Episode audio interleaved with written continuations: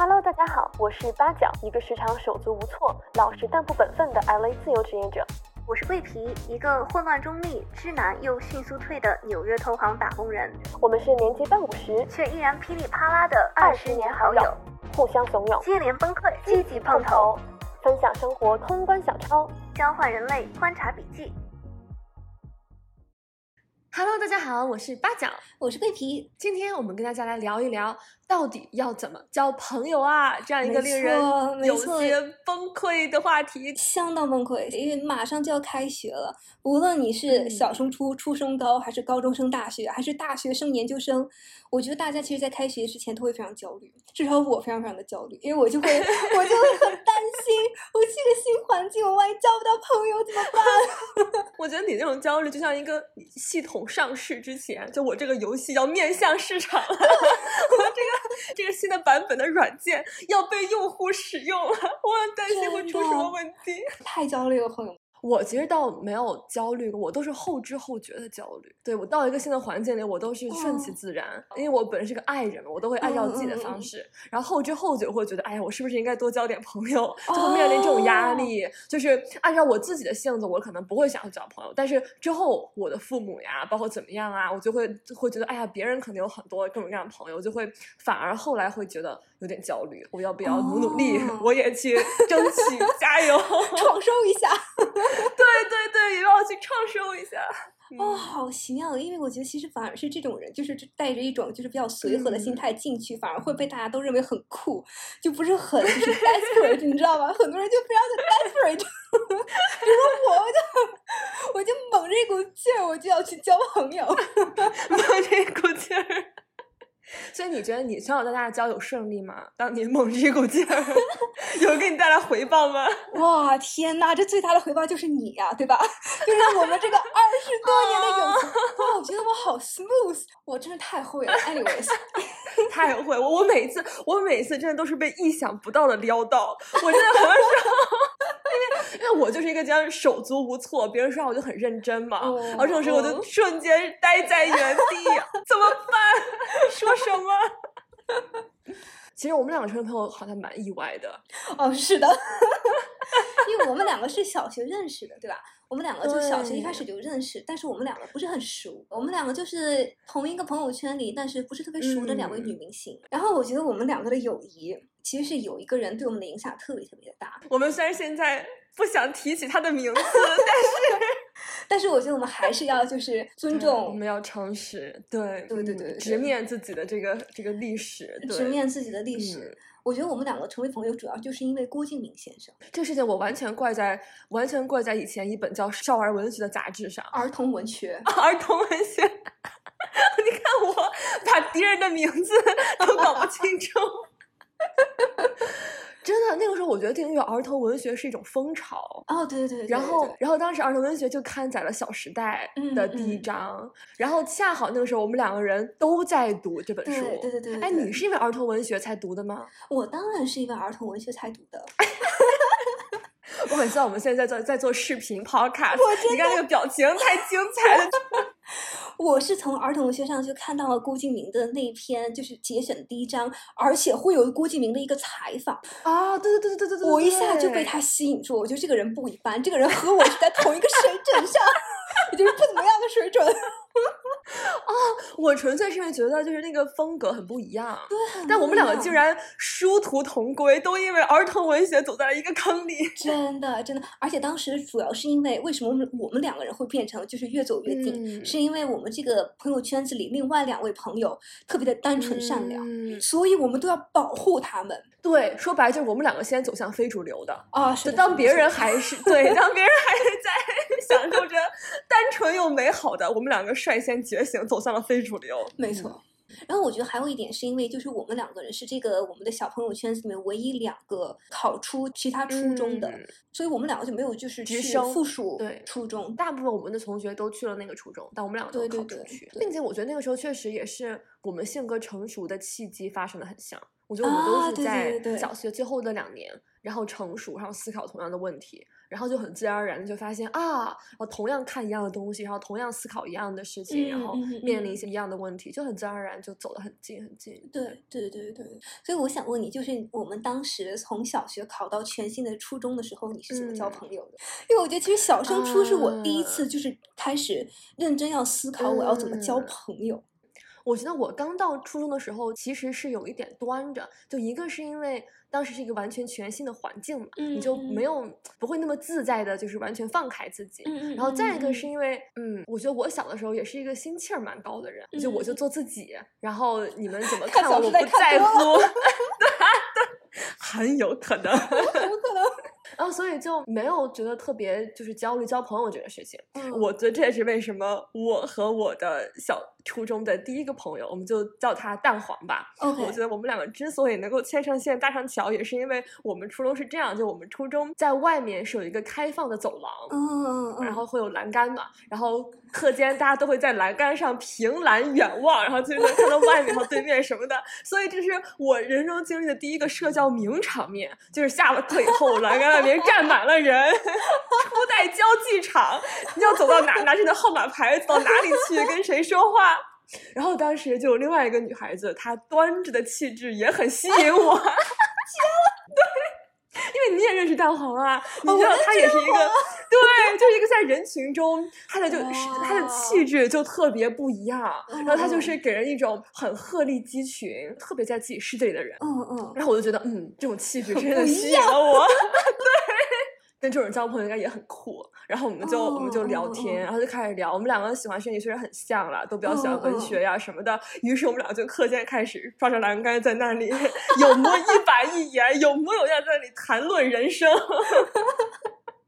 然后，然后通过他，我认识到了我后来初中最好的朋友。嗯嗯嗯嗯，我初中还遇到过，就是隔壁好几个班的一个女孩子，在课间突然来到我们班级门口。我跟他以前从来没有见过面，然后，然后突然到我们班门口我就，忍受按捺不住我内心的激动了。然后在这之前我都不知道有这号人，突然到我们班门口，就是找人帮我递了一个纸条进来，那上面写着，就是我就听说你很久了，什么就之类的，我具体不记得了。然后嗯我们可以做朋友吗？我就真的收到一个纸条，上面问我们可以做朋友吗？就连就因为当时其实那个时候其实就 QQ 啊各种就很发达了嘛，就大家经常是线上沟通。我这辈子再也没有遇到过就纸条问我们可以做朋友吗？嗯。天呐，好古早哦！嗯，很古早。然后这个女孩子后来出落成了一个大美女，所以真是赚真的。假的？你不介绍给我？就这些回想起来还蛮戳的，就、嗯嗯嗯，还就是很就一颗真心那种感觉，就还很嗯可爱。嗯。我觉得茄子和蛋黄是不是都是风象星座？哦，你知道蛋黄的星座吗？茄子是双子。蛋黄是双子，我这一辈子到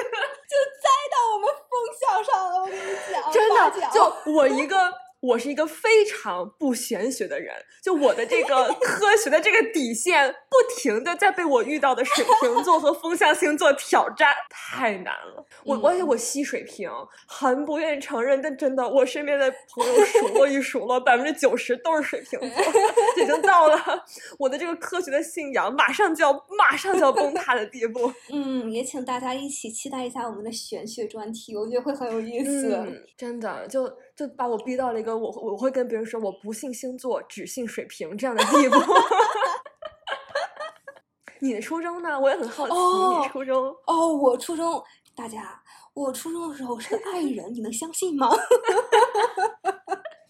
我真的，我其实觉得我初中的时候还蛮爱的。对我觉得跟你那个环境也有关系，就你和你初中的环境是比较疏离的，对对对你没有对对一直是以一个比较旁观者的态度去看待初中的环境就我们两个初中其实环境差很大，差很多他是象象牙牙塔桂皮的初中就我是斗兽场对，或者说就是各个阶级比较混杂，对对对对对对，就鱼龙混杂的一所斗兽场斗兽场，对。很贴切。啊，我就没有其他的形容词可以形容了。嗯嗯，所以我初中的时候是一个爱人，然后我清晰的记得 我初中是怎样交到朋友的。就是我当时不是很想去这所初中，就尽管它是一个好初中，但是我当时很嗯想跟我的朋友一起去我们的附属初中。嗯所以我当时就有一种啊，我为什么要在这里？我不想在这里这种感觉。嗯所以我当时就一直很担心，我去这个新的环境能不能交到朋友。所以我当时就没有一个很开放的心理来，就是认识新嗯朋友。然后我当时又是一个比较内向的爱人，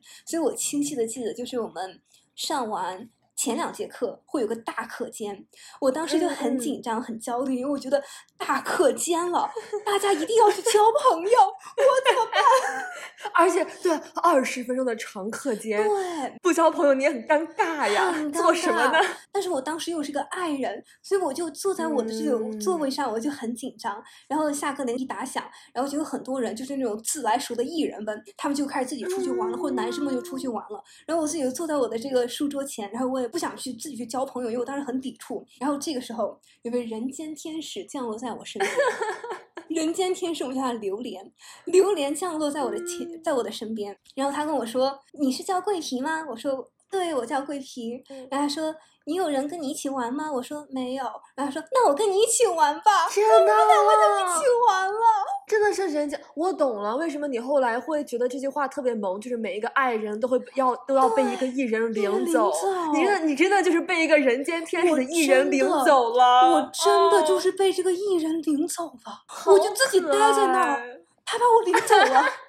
然后后来我们就变成了初中最好的朋友，然后初中我们就一起玩，也很幸运啊，来领你这个超人恰好是个好人。超幸运，真的。所以其实古早一点的时候，就初中交朋友，就还是那种就很萌，然后很可爱。但是我初中的朋友，尤其是茄子嘛，那个时候我们特别特别好。但是到了之后，真的有一种有一种渐行渐远的感觉。我觉得这里面当然嗯因素非常非常多，嗯但是确实发生了以后还是挺怅惘的。我觉得没有说嗯嗯嗯好或者不好，因为大家经历不同的人生境遇嘛，都很好理解。但确实嗯回想起来还是有一点嗯嗯嗯惆怅。我觉得主要还是因为就是那个时候，虽然我们有 QQ，但是嗯好像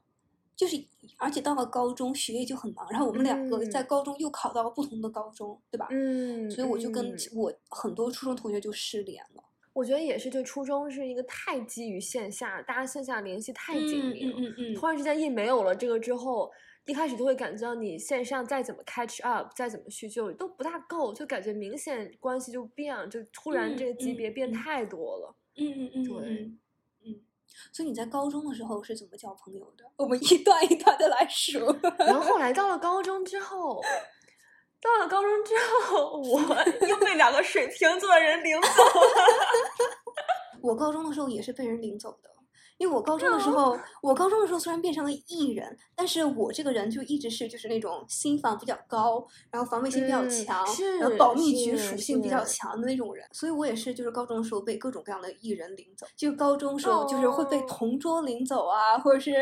就我我记得我以前有很多很可嗯爱的同桌，就是他们都就是非常开朗，然后热情，然后跟谁都能交朋友的那种人。这种人真的是人间天使，就这种开朗、热情，然后很真诚的人，你真的会很想要跟他们接近，就他们会带然天然带有一种很好接近，然对后对对对，就很很可爱的一个一个氛围。然后我高中是住校嘛，所以我高中就是非常非常幸运的被分到一个特别好的一个一个宿舍，然后我就跟我的舍友，因为我们当时是六个人住宿舍，就跟我们六个人就立刻变成了最嗯好的朋友，嗯，那其实就是关系嗯真的就很铁。我觉得就是一种强大的立场把你撬开，因为我真的觉得，因为在这之前，我之前怎么形容你的来着？就是初中的时候，那时候我们已经是很好的朋友了，但那个时候我就形容你，我觉得你就是一个，你就像是一个松鼠，然后在地下明明藏了很多很多的果子，然后别人问你的时候，你就睁着大眼睛跟别人说这什么也没有，就是你自己的很多果子都藏在下面，你就可以睁着眼睛跟别人说这什么都没有。所以我其实也没有想到高中你会被就是被撬开，就你啊会觉对对得就一个强大的立场把你包裹住，然后给了你很大的一个安全感也好，给了你一个就是很有力量、很温暖的一个环境，然后你就打开自己了。嗯，我觉得其实真的就是一种安全感，因为其实如果你在宿舍里面，如果就是大家关系不好的话，那真的嗯每天过得非常痛苦。就我会听到啊很多就是舍友之间的鬼故事，很多很恐怖的故事，很恐怖，就是谁跟谁闹矛盾，或者是就是关系不好，但是你们又要住在一起，这气嗯氛闹得特别特别僵。但是我们宿舍就是气嗯氛特别好，而且我们宿舍三个水平，六个人中嗯三个水平，一半儿水平。水平的力量，水平的浓度过于高高，对。而且主要是因为我们宿舍里面有一个人，我们叫她球姐。我们宿舍的球姐就是一个特别外向，他跟谁都可以聊天的人。他跟所有的老师、同学、家长、家长的嗯家长，然后老师的儿子、女儿都可以嗯聊得起来，嗯就这种自来熟的人。他又会问你很多问题，他就会比如说。桂皮，你觉得你会怎么想这件事情？那我就得说呀，对吧？人家都问我了，我 我也得说呀。对，你就你就不能再说这什么都没有了，你就被呆，你就被惊住了，就变成突如其来的问题，你就只能开始说实话。真的真的，所以他这样问他，而且他会不停的问，他就会先问桂皮，嗯再问什么其他的嗯人，再问小 A 小 B，然后大家就一聊一，就是只要是你一开口，然后有一个安全的氛围，大家就开始聊起来。对呀、对，这真的是就粘合剂，就真的会使大家迅速的熟络起来哇，来。真的，他真的好了不起，就在我们爱人眼里，这就是了不起。真的了不起，这是超能力。我觉得我超级超级喜欢这种人，在我们的嗯任何的生活圈子里面。哦，所以你觉得就是作为一个爱人，其实我觉得有些时候你作为一个爱人，你想要被领走的话，你也要就是发出那种就是我想要被领走的信号。就是你你觉得作为一个爱人，你怎样拿起你的号码牌呢？我其实很想听你怎么这想。真的是，因为我到了大学之后，就很明显的是我没有拿那个号码牌，嗯，所嗯以我 后来回想，就是你的号码牌丢了。对 然后，然后那个时候我就纯粹是让我的爱那一面主导了。就比哦如说，我们刚认识的，就是刚进大学、刚认识的人，会想约我出去吃饭啊，或者说约我出去看烟火。嗯嗯，那个时候就是这个事情发生一天之前，我就爱的那一面就我就临阵逃脱了。我就、嗯我当时就觉得我真的非常就是我就特别想自己一个人待着，嗯然后嗯我那个时候有一点不舒服，然后我就允许自己临阵脱逃了，我就嗯临时把嗯这个事情割掉了。然后就有类似于这样的事情，我会临阵脱逃。所以我觉嗯得我高中那个时候之前，就是我可能心里有爱的这一面，但是我自己就没有允许自己，或者说我自己就坚持的拿着号码牌，没有把手放下，没有说不。我觉得嗯爱人嗯就是你如果不说不，你还是挺容易被艺人领走的。很容易，而且我真的觉得艺人很喜欢领爱人走，真的真的，因为我们就觉得就看到一个爱人，就会觉得啊好可爱，他好想被领走，突然领走了。所以我觉得到大学就是可能我会更更 prioritize 自己，但是因为在高中的时候，我可能就因为没有说不，高中那时候我可能就有一点就是谁来领我，我就跟别人走一段，号码牌一直高举着，对对就被领着去了各种各样的地方，然后然后其中有一个。朋友，我们就叫他南瓜吧。那个时候我不是很懂他，南瓜就是那个他会突然对一个人特别特别特别好，他就会午休在我的桌子里放好零食，然后提前路过就给我下一杯奶茶，然后我想要经常南瓜这样的朋友。然后在桌洞里发现零食和奶茶，所以这也可能是我被领走的原因吧，就太经不起诱惑了。然后会经常会给我发短信，用很亲的称呼，然后提醒我要多穿衣服呀，就是说一些我妈可能都不会跟我说的话，然后就各方面的就是照顾我那种感觉。哦，是那种你是你觉得这是一种爹系，还是那种大姐姐系？就这一开始我不是很懂，哦就因为我是一个就这种享受我很不心安理得，会觉得哦我拿哦什么来回报你呢？或者说你希望从我这儿获得什么，就会有惴惴不安感。我就不明白为什么要对我这么好，我何德何能？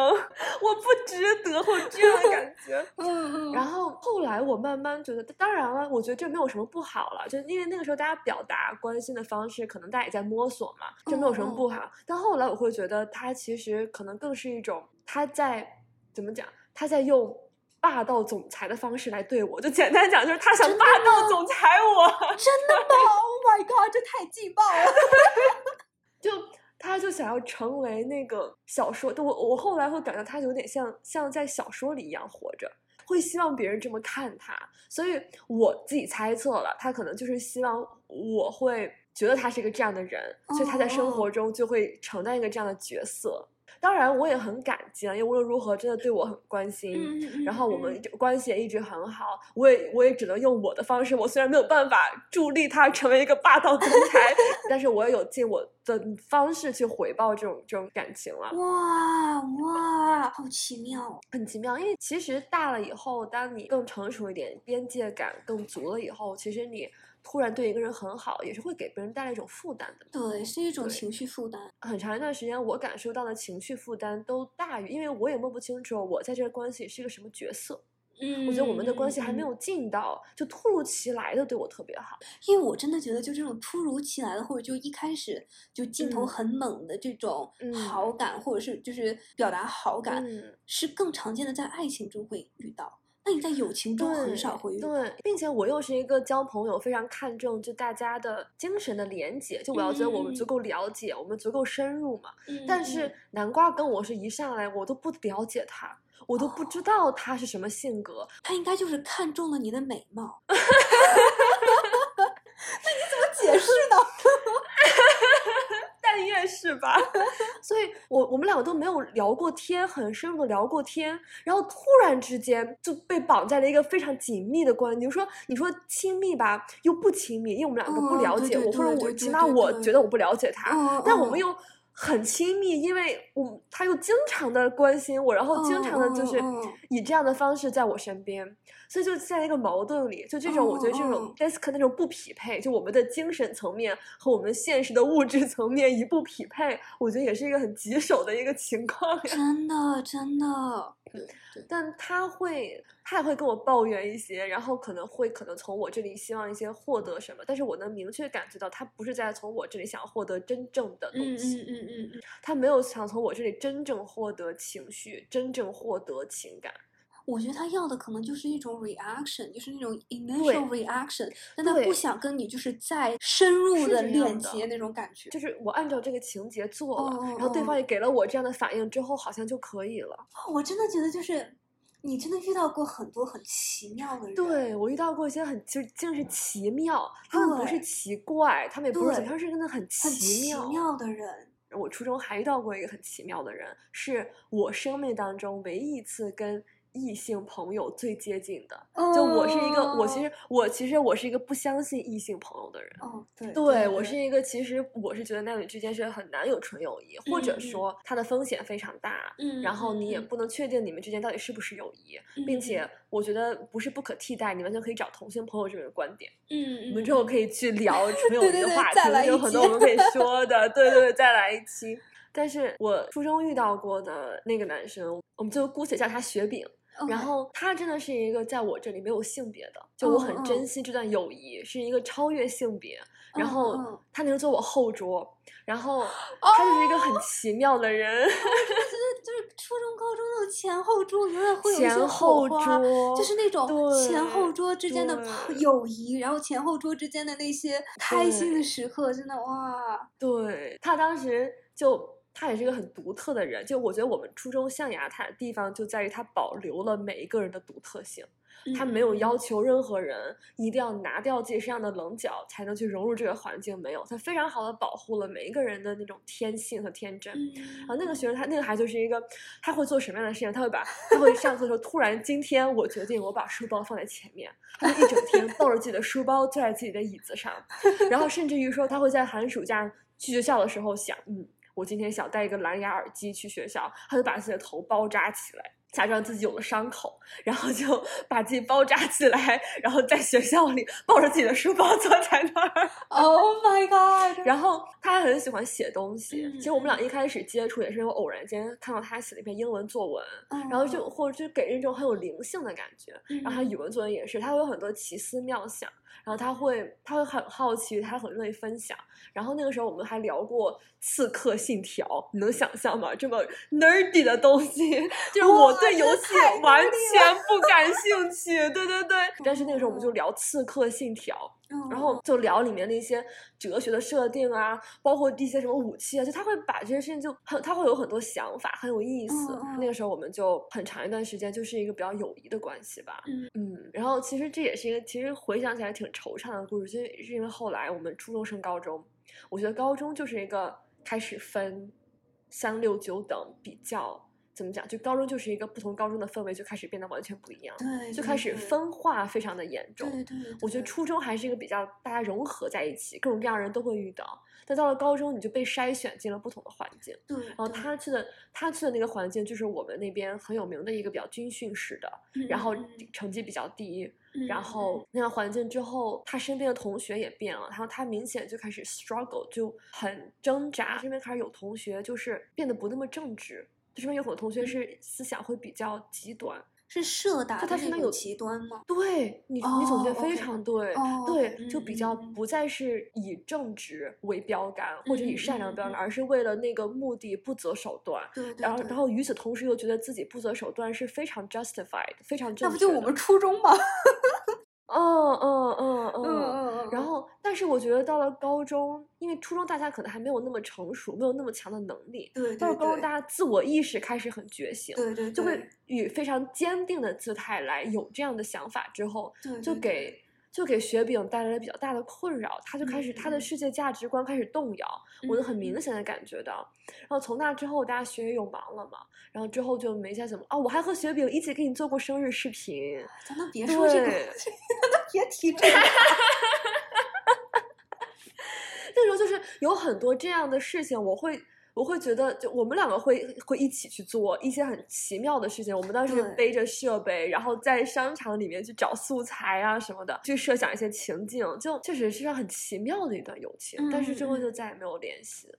你相不相信？就是演员儿，就是一拍即合，就是演员怎么解释演员？就是 First 是 impression，气场。嗯嗯，我我非常相信对。吧？高中是明确让我感觉到，就你跟这个人气场搭不搭，你们是不是一路人，就马上就感觉到。所以有高中有很多，就我的好朋友是我们马上觉得很搭，然后大家就就很好。然后还有一些是我们可能没有那么亲密，但是就彼此大家彼此惺惺，就彼此心里都知道我们两个人气气场很大的人，所以有了一种对，有了一种虽然说我们不是那种物理意义上的经常聊天，然后经常说话的亲密，我们可能对彼此了解没有那么多，但大家就知道大家是有那样的一种 connection 在，有那样的一种连连接在，对对对，那这就是玄学呀，这就是玄学呀！哇，这一节这可变成了玄学专场。我的内心还是很不愿意承认的。但但我非常非常懂你。我觉得很多人在就是问怎么交朋友的时候，大家很就是注意力放在交这个动作上，就是怎嗯样努嗯力嗯做什么才能和其他人成为朋友。但我觉嗯得嗯，就有一部分我是觉得，朋友或者友情这个东西是需要碰的，你不是要去努力嗯去交或者嗯。做什么事情，而是要就是碰这个火花是要碰出来的，对，或者说是就是是那种玄学的那种，我在人群中看了你一眼，然后我们就突然就从此就变成了朋友这种感觉。真的真的，因为我其实到了后来大三大四的时候，那个时候我有开始在思考，好像要成年了，并且是不是要就是在大学期间积累多一些的友谊，拓宽一些社交圈。因为我大学之前，我真的是一个，就是我很自给自足。我我我我唯一一次去 party 的经历，我在那个 party 里痛不欲生，就是对，因为你大大这样去 party，然后我那时候一直哦没有觉得我一定要去嘛，然后到了大三，我就下定决心，让我也来体 验一下，是不是因为我没有给他过机会？然后我就在那个音乐，在那个地下室，然后大家都在很有趣的交流。当时我就越哦聊天越觉得我要不行了，我要撑不住了，我要倒在这里了，我做不到。然后，然后当时我就开始有意识的想要去思考，我怎么能够去扩大社交圈，把我的号码牌举起来，然后开始跟别人约饭，怎么样？但其实跟别人开始约饭聊天之后，我有一个很明显的感觉，就是这个事情你强求不来的。你这个人，你跟你跟他的气场不同，或者怎么样，就你们依然可以是广义上的朋友，但你们就是没有那么的搭。反倒是我觉得我们两个气场很合的人，哪怕我们饭没约成，但在彼此心里，大家都是很支持对方，就大家彼此知道我们气场是合合的。我觉得这这确实是一个比较玄学的一点。真的，真的，因为说到大学，就是我一开始去大学的嗯时候，当时大一的时候达到了我艺人巅峰。我大一的嗯时候竟然有一个六人的姐妹团，六人朋友圈啊，朋友们，六人不算我，还有六个人，你们能想象吗？半打姐妹团啊！我的天呐，太绝了！但是很明显，就是那个时候我跟他们成为朋友，完全是因为我们都在宿舍住的房间很嗯近，嗯所以我们就是一开始就是突然间我们就决定，我们这几个人一起去，每天晚上一起去吃饭。嗯，然后嗯每天只上完课我们就回来，然后一起 hang out，嗯，然后周末嗯一起去开派对或者是去玩儿怎么样的。但是就嗯是嗯我真的后来很明显的感觉到我的就是能量是在被消耗的。嗯我就这种感觉，对我就是感觉到社交是在消耗我的能量。对对对，就我作为一个艺人，我应该是能从就是与人嗯社交中吸取到嗯能量获得。能量的。对对对对，但是我跟这些就是不是真正的、真正的那种心灵嗯朋友嗯的这种交往中，我真的你只会觉得在被消耗，真的就是消嗯。耗。然后后来我真的觉得就是太累了，嗯，所以我觉得有些时候嗯交朋友真的就不是有的东西，你就真的是交不来，就你必须要嗯碰到对的嗯人，你才能交朋友。真的是这样。六人也是我的心理阴影啊！我大一宿舍就是个六人宿舍，哦当时。当时初生牛犊不怕虎，我妈妈给我提建议说，你到了大学，你要多交朋友，多认识人。我们的最高选项是六人，就选那个最多的。哦，其实我能理解你妈妈的这个思路，对对对，我也能理解嘛，所以我就说嗯好，来，我们来试一试。结果，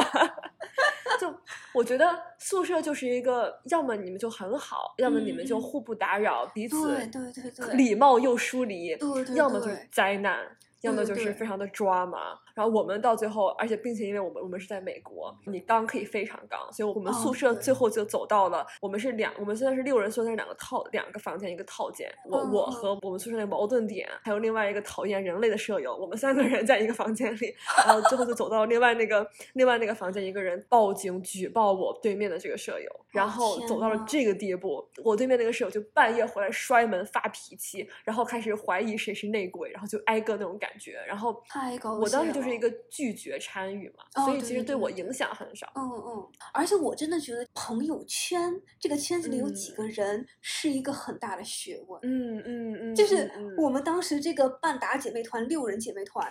里面就会有很多暗涌，就是那种比如说今天谁和谁，然后就突然他们两个就吵架了，但是表面对上他们又不能让大家看到，但是他们两个又会分别跟其他的人，然后就是抱怨另外的人。我觉得这里面真的暗涌真的太多了，暗流涌动的。真的，我们当时那个宿舍也是，就大家彼此小团体，哦，然后小团体之外也会有礼貌的，有一些人礼貌，有一些人小团体上不礼貌，有一些人小团体还是流动的，对对，小团体是流动的。流动的真的真真的然后当时还有一点就是，我们当时那个半打姐妹团后来就变得越来越七零八落，就是大家其实在这里面嗯过得都不开心，所以我嗯其实那些嗯我们这里面的艺人就开始自己主动就是在其他的课上啊或者课外活动去找朋友，嗯，但是你知道就嗯你做出这样的举动是背叛了团体，哦，你懂这个意思吗？真的。然后其中我们当时有一个朋友，他就是他是运动队的，所以他有时候晚嗯餐他就不会和我们一起吃，他就会去和他的运动队的队员们一起吃。但是呢。他又要每天晚上吃晚餐的时候，他又会就走到我们这个桌桌子来，然后跟我们打招呼或什么的。然后我们这个朋友圈里面有一个比较刚的一个女生，就会觉得天呐，Isabel，你今天又没有跟我来一起吃晚饭，今天又跟你更酷的朋友们一起去吃晚饭了，哇，好刚啊！真的超刚，然后就会很很尴嗯尬。我觉得多人行就是很难，因为不见得大家里面的人有恶意或者怎么样，完全没有。但就是你人的天性，就是你看到别人觉得跟别人交朋友，你会觉得我是不够的吗？或者你会有这样的情绪啊？而那天性就是可能我跟你分享秘密，跟你更紧密，然后就跟别人怎么样，或者谈论别人怎么样。我觉得这都是一些不可避免的一些很自然的一些情对对事情。对对，所以多人行就是很难，不见得别人真的对你有什么多大的意见。我真的很多时候就是没有明显的不合，但就是很难维持，啊就难以维系。难以维 系，真的。而且我真的觉得，就我在就上高中的时候，我非常想要，我觉得很多人会就想要一个很大的一个朋友圈，就觉得哇，我朋友很嗯多，多，然后我们一起去玩，嗯、然后出去玩还可以就拍那种大头照，然后就好多人。其实我真的觉得很多照片，只要人一多，你气质就上去了。你就会显得很酷，你做什么都会觉得很酷。我们当时在宿舍里那么简陋的宿舍，然后抱着一个菠萝现在那照一个照片，是我照过的最人生最酷的照片之一。对我们人多，照过的人数最多的照片，最酷，最酷。但是我真的觉得，就是这种大的朋友圈没什么可羡慕的，因为它里面肯定会有很多很多的问题。嗯，就它没有表面上看起来哗啦哗啦一群人这么走过去那么风光，而且我真的会觉得，就这种大的朋友圈会限制你。真的会很限制你，会限制你。我当时就有一种感觉，我觉得我被这个朋友圈限制住我去交其他朋友的欲望，因为我已经有这个朋友圈了，所以我就觉得我要对这个朋友圈要忠诚。真的。对，这和你一个人跟不同人一对一，还是你在一个多人环境完全不一样。完全不一样。你在多人环境，对你就会你就会觉得你要对这个团体负责一样。对对对，你就有一种义务。嗯嗯、你会觉得越长大越难交朋友吗？啊，那必须的。我觉得，尤其是毕业了以后，就当你没有在那个学校的环境，我甚至觉得，因为在就是我们国内的环境是一个比较集体化的一个环境，所以其实你真的很容易交到朋友，因为很多时候你都跟大家在一起，就很自然的就可以交很多朋友。到了美国以后，我有种感觉，就是更加独立的这样一个社会氛围，所以其实交朋友会更加困难一些。然后等你毕了业。那就更难。而且我觉得我的感受是，毕业之后大家都已经有自己的好朋友了，哦、就大家已经有一个稳定的情绪支持，有稳定的社会关系，所以毕了业之后，大家的需求就变了。我觉得毕业之后就开始有了场景朋友，我工作中的朋友，然后我什么中健身遇到的朋友，嗯就开始比较细分化。在这些场景中，你依然是在找真心朋友，但不再像你小时候的朋友，可能是他是我生活的方方面面，他是我一个整体性的好朋友。嗯大了之后，更多的你的需求可能会更具体，然后大家带着这些具体的需求去找朋友，然后你只要满足我这个具体的需求，好像就可以了，我好像也不需要更多。我真的觉得，就是很多人，如果是你能够从就学生时代找到一些就是真心好朋友，那真的非常嗯幸运。比如说，我觉得我们俩就很幸运。对呀我也有就是看到网上有很多人，由于在小的时候或者学生时代就没有就是嗯交到或者特别说断联了，或者说对朋友断联那种失联，朋友或者说就走走掉、走丢了对，。走丢了的那种，然后需要在就毕业以后，然后或者是比较大了以后，然后再重新找好朋友，我觉得真的是、嗯啊，真的很困难，我也觉得很辛苦，很辛苦，对对对对。所以你觉得，如果是毕业以后，你会觉得会怎么找？我觉得这就，我觉得毕业以后要想找朋友，就是非常具体的怎么去扩大社交圈呀，然后怎么去尽可能多接触人啊，然后你可能要规划一些时间来做这样一些社交的事情啊。我觉得可能就是一些这样了。你比如说，你去，I don't know，我自己也不知道。因为我自己毕业了以后没有尝试过再找朋友了，哎，嗯嗯嗯，就我觉得很多人会说，就是兴趣社团是一个很好的，就是嗯交朋友的方嗯式。你觉得你会去，比嗯如说参加那种兴趣社团，然后去交朋友吗？对于你一个爱人来说，你觉得这是一个很好的交朋友方式吗？我觉得我就是等着，依然是等着被领走吧。我觉得我真的不是一个，我觉得爱人可能会比较令人头疼一点，就是起码我自己来讲，我就觉得真的是很被动的人。哦，对对就我就不是一个主动出击的人，嗯，我嗯就我就是一个被动的，需要别人主动出击来找我，或者说我被别人的这个能量感染到，我觉得这个人是可以比较好亲近的，然后我们可能才会比较自然而然成为朋友吧。嗯，但我觉得兴趣班应该是一个蛮好的，就可能我觉得大了以后，如果这个朋友跟你的生活圈子没有交集，反倒是一个好事儿。就你可以在他面前没有顾虑，我觉得这个是我能理解的点。就你兴趣班遇到的人，可能和你的工作、家庭生哦活、小时候历史都没有关系，也没嗯有他不认识你身边任何人，你身边人也不认识他。那这个人其实就是一个很有安全感的存在，他也不了解你的过去，你甚至可以成为一个新的你想成为的人设，甚至可以改良自己。对，哦，我好像我好像不这么认为。首先，我反驳到兴趣班这个点，我觉得兴趣嗯班对有一些人是可以的，但我觉得嗯我好像一直就没有能够在社团活动中就嗯找到朋友。我觉得主要是因为我不是一个兴趣导向的人，就我会觉得，就是如果是因为有同一个兴趣，然后去参加一个活动，我好像觉得啊，我们来这里是做什么的？因为我我本身就不是一个兴趣导向。对我懂，我觉得我也是，就是我觉得我们两个只是兴趣爱好相同，不足以让我们两个成为朋友。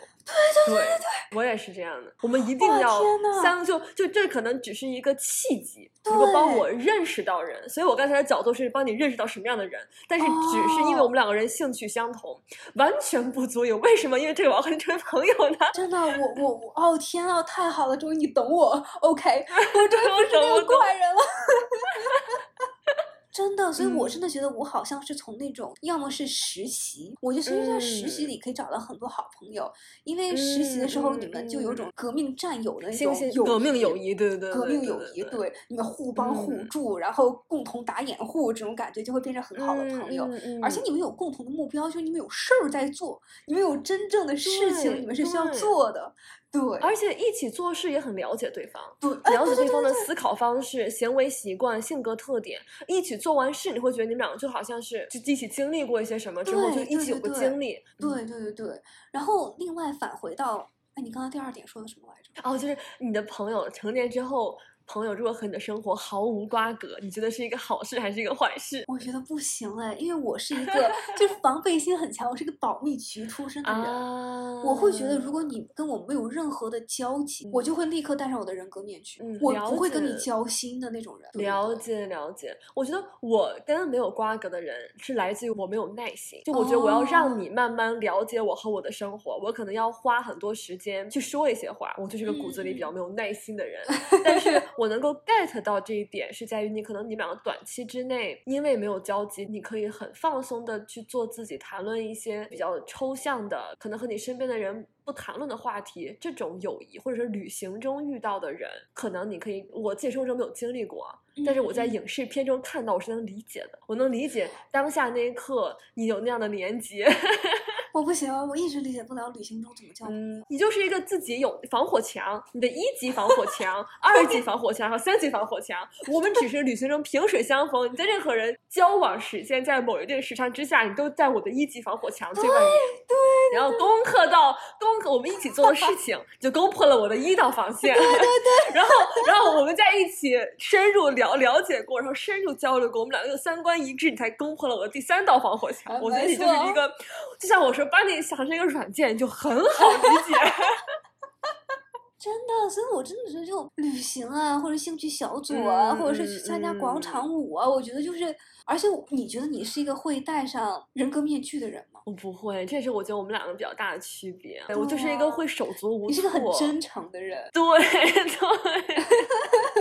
我主要是因为我是风向的原因，我就很容易戴上人格面嗯具。对，然后我拿出我嗯的十六种人格来，然后我不知道今天给你戴上哪一张，就会导致我也很混乱。OK，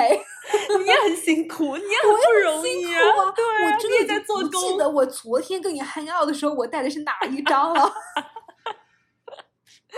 所以我们两个一直是一个彼此在了解和学习啊，原来还有这样的人的这哦么一个过程，很有意思。那你觉得毕业之后还能怎么交朋友呢？哦，我觉得毕业之后，我很多朋友都是朋友的朋友，啊就是我的那些艺人朋友们，他们会有他们自己的朋友，然后他们就会把朋友介绍给我。我们爱人就全仰仗艺人在这个世真的间行走。真的，by the transitive power of 艺人，朋友们也会传递给我们。我们的朋友都是艺人赞助的。对对对，都是艺人赞助的。哦，我觉得还有一个很有意思的是，敌人的敌人会变成朋友，哇，这个真的，我觉得这个是快速成为朋友的方式。快速成为朋友。对，如果你想要找一个朋友，我建议你先去看看你的前男友，敌人。哎呦就是你的前男友在你之后有没有又谈一个女友，然后又有没有又跟他分手，然后你迅速跟那个女孩子就能变成朋友啊，姐妹。笑死我了！因为我真的有一个，就是我的一个前男友，然后我跟他就是嗯分手的时候分的就是有一点就是破破烂烂，嗯这个这个就是个烂摊子。嗯嗯嗯然后后来呢，嗯他又谈了一个女友，然后后来我又听说我的这个小道消息，听到他和这一位女孩子也是分的破破烂烂的。啊然后后来就是我在社交软件中找到了他，然后我就给他点一个关注，然后他看到了我，也给我点一个关注，我们俩就心知肚明的互关了。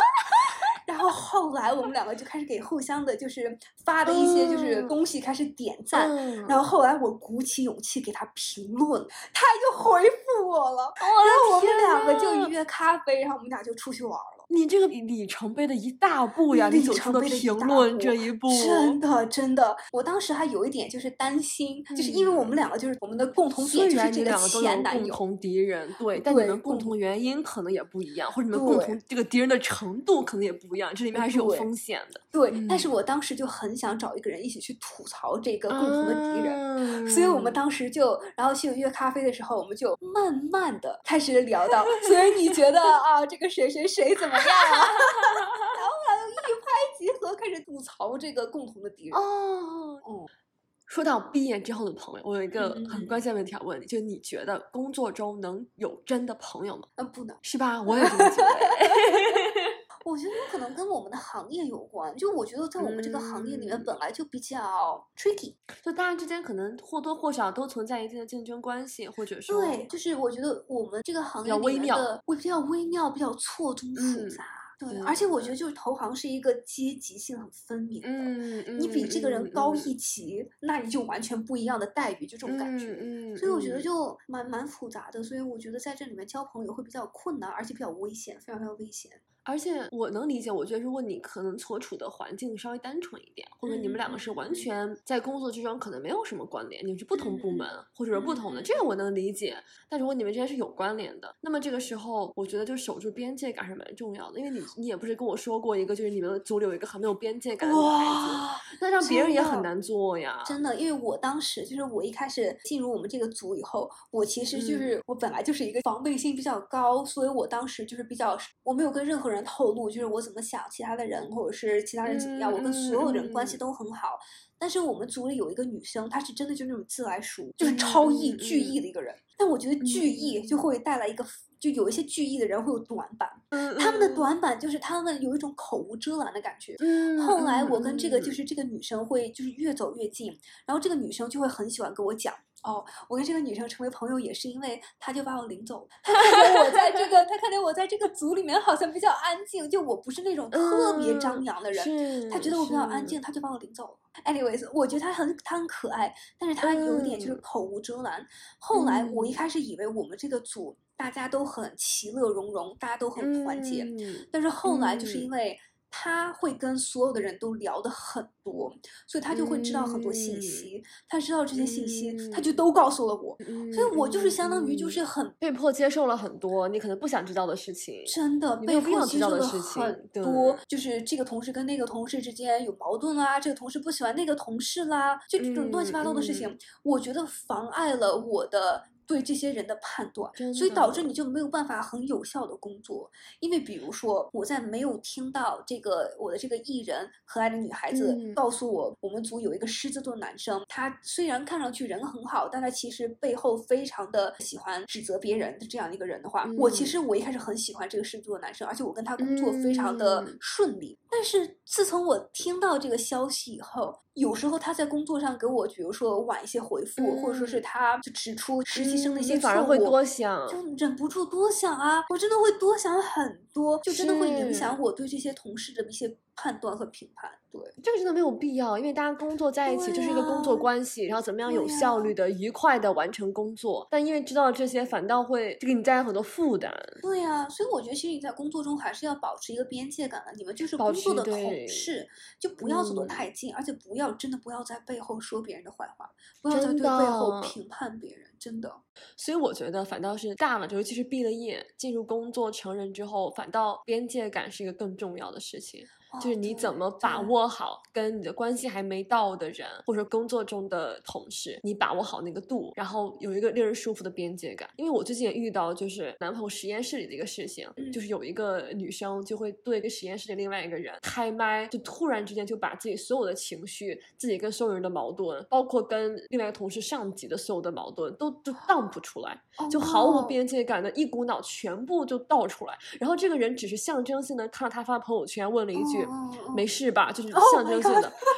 对，我们也开玩笑啊，就是你你也不要多管，这这个也也是就闭嘴，对，就闭嘴。礼貌点赞。对呀、对呀、就因为这个摊上了这么大摊的事儿，然后这个接收到嗯这些那个人都都不知道该怎么办了，就没有哦真的预料过，就突然，我觉得就不能把别人当成是垃圾桶，或者不能没有边界感的把所有你知道的，不管是什么都当铺给别人，我觉得都是一个负担。对，我觉得就有一些人到了成年以后，还是在用就是幼儿园、小学的方式交朋友真。的是，我觉得就有点不大适用，因为幼儿园、小学的时候，我们都会说：“天呐，我今天中午吃了一个东西，我吃坏了肚子。”就这种事情都会告诉朋友们。或者说还会有人觉得是我要把我的私密的事情告诉你，我们成为朋友。我觉得很多人小的时候是我跟你哦分享秘密，或者我把一些私密的事情告诉你，借此来拉近我们的关系。但嗯到了嗯大了以后，我觉得人和人的关系真的不是那样的。对对就是你把这个秘密告诉别人，别人反手就可以利用你的秘密。对你看还是没有混过办公室。对，或者说你私密的事情，别人已经不不再感兴趣，或者说哦跟别人也有也有关系，别人很难嗯处理，嗯就是就变成了没有边界感了一件事情，反而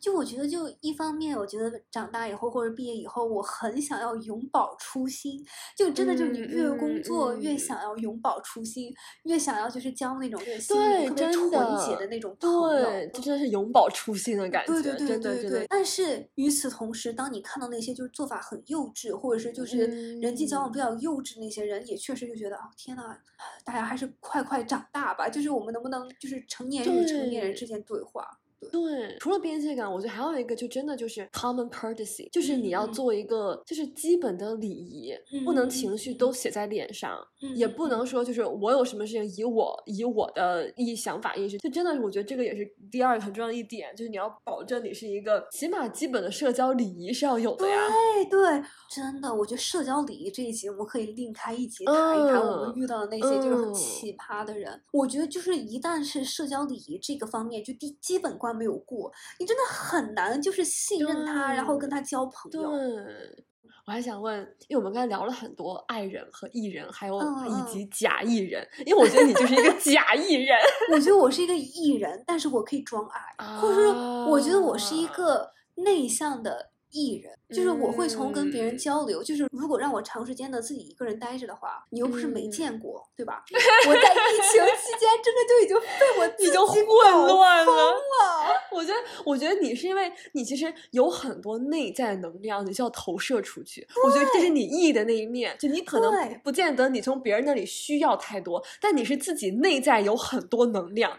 然后你一定要投射出去，不然你自己会被你自己搞疯掉。对对对对对，就我觉得我是那种需要就是 bounce off ideas 对对，我很喜欢跟别人碰撞，就噼里啪啦嗯，需要这种感觉，跟别人激烈的讨论。激烈的讨论。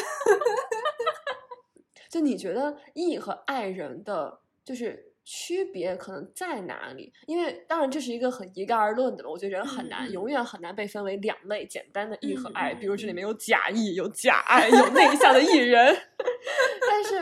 从我的角，我以前听到，我觉得很有道理。就一个是你能不能从社交中获得能量，就是对对你能不能因为社交使你觉得更有能量，还是你觉得是被消嗯耗能量？哦啊，再一个嗯我看到我觉得很有道理一个说法，就是为什么会是消耗能量？我觉得很有很多爱人，我看到一个说法说他们是更觉醒型，就他们可能更敏感。我觉得对我自己而言是对，就可能对于别人的反应、别人的情绪更敏感，然后可能会也更在意别人的看法。那这种人就嗯不免的跟别人交流，对他是更多的消耗。因为他会对交流过程当中的很多事情会很敏感，或者就会接收到，他会接对，会接收处理，会接收处理很多交往过程当中的一些更深的、更微妙的、更情感的东西。所以对他们而哦言，我我对我真的是这样，所以我需要时间来恢复精力，然后我需要时间把我这个里面的情哦绪产生的垃圾要 dump 出去，我捕捉那些我要处理掉，然后扔掉。就是我还有一个，我回到家我还要进行垃圾分类，然后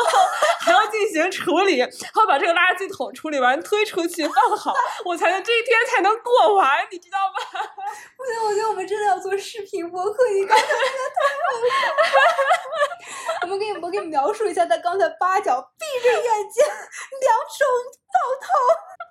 开始真正进行垃圾分类。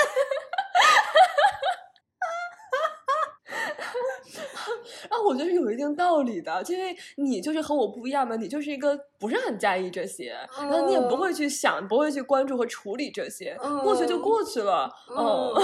我觉得我们两个不一样的地方也是好玩的地方，就比如说我们两个一起出去见了见了第三个人，然后在交流过程中，我们两个注意到的东西完全不一样，完全很多东西我都完全没有注意到。对就我觉得，就我在交流过程中，好像只是关注在交流本身，就完全其他东西在我嗯看来就看不到了。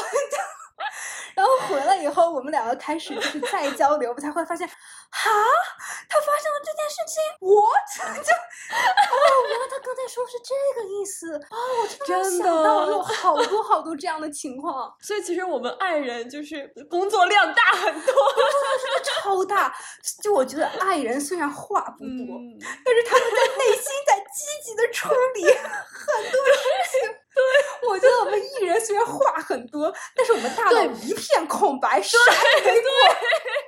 我觉得真的是这样，所以对你们而言不是一个消耗，就不是不那么占用能力。对对对，嗯哇，好有趣哦！我没有想到这个角度。哦，但是我好想问你，就从你的这个爱人角度来看，比如说、嗯开学第一天，大家刚进入教嗯室，你会觉得有一种就是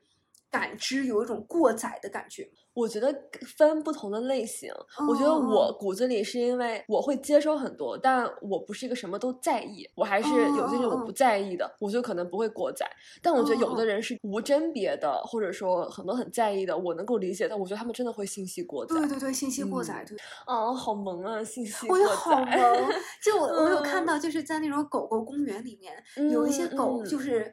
外向的狗，就是异狗；有一些狗真的就是爱狗，爱狗真的就会信息过载。爱狗到了狗狗公园以后，它就会就坐在那里，它就不会动，因为它看到好多好多的狗，它会觉得我手足无措。哎，你这么一说，真的，我是在什么时候感到信息过载？我大学 orientation 的时候，哦因为那个时候不再是一个我就是不 care，或者说没有那么多嗯 at stake。我的大学第一天都想留一个好的印象，然后你会积极的也观察别人，然后也想找到可能可以跟自己，就是你在一个新的环境里会有这样的一些想法嘛。然后我就就真的记得我当时 orientation 第一天结束以后，我整个人就瘫了，我当时就有一种，哦 对，就有一种我好累好累，那个真是信息过载。你当时有没有感觉，就是 orientation 结束以后上课是一种解放？真的完完全全是这样的。哦，你其实我非常开心，对，其实我觉得大家，除非是纯艺人，真的不会有人会喜嗯欢 orientation，、反而会大家一上课，反而有一种就是我们又回归正常，大回家回到轨道正啊，常的对社交。呀，对啊。那我们今天就这样愉快的结束。好的。然后祝愿在听的各位能够顺利的交到朋友。对，然后如果大家有嗯更多的交到朋友的方法，欢迎大家跟我们一起分享，因为我觉得我们两个也挺需要。你需要吗？真的 我是真的需要 刚需 OK，刚刚需。欢迎大家在评论区交流一下大家的笔记和故嗯事。是的，如果喜欢我们的节目，可以给我们点赞或者订阅我们的频道我。们每周都会给大家带来更多、更好、更新的内容的。也期待我们接下来讲玄学。对，玄学、社交礼仪都有好多好多的内容。好的，那我们就下期再见。好的拜拜拜拜。